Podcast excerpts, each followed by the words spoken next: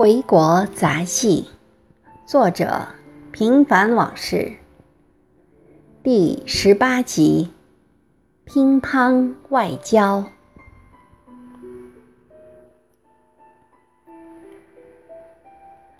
有些技能，关键时候还真有用。《水浒传》里的高俅就是平踢的一脚好球，平步青云。儿时在石灰质的地上练就的乒乓球技艺，也为我与人交往洞开一条绿色通道。现在国内实行化疗，这对加深人与人之间的感情很管用，而且行之有效。但第一块敲门砖还是得有。我们这里每天都有许多来自不同科室的乒乓球爱好者，而且友谊升温得很快。也许是彼此之间没有利害攸关的原因吧。这项运动既可以锻炼身体，又能增进友谊，多好的营生！只是岁数大的人需要悠着点儿，不然会伤到膝关节。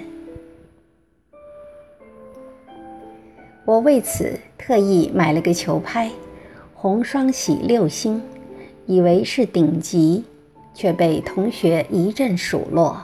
理由是现在的人都用贴胶拍，早没人买现成的了。我很懊悔，买这么贵的球拍，我是下了很大决心的，没曾想叫他一句话就否决了。后来还是楼下的人仗义。立即给我贴了个德国胶面板，也换成德国的。我也被武装到了牙齿。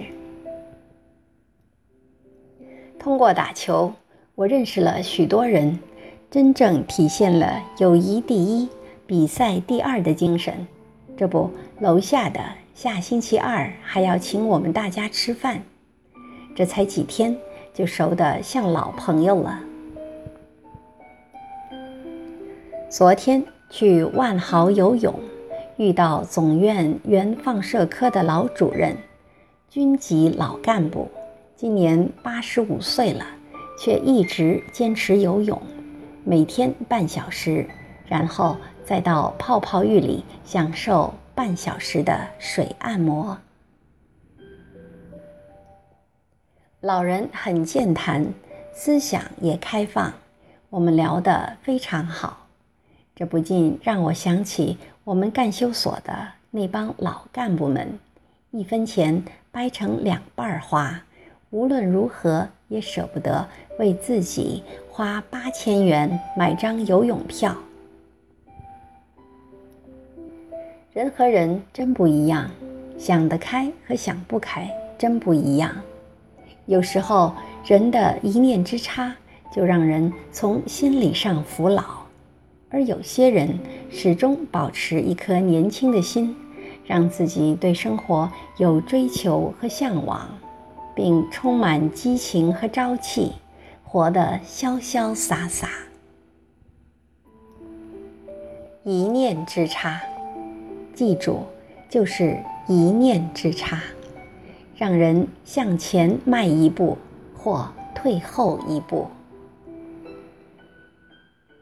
我不在家时，母亲在院子里散步，只走两圈儿；我在时，逼着她走六圈儿。她不是没有能力，是自己否定自己在先，在心里服老服输，认定自己不行。要不得啊！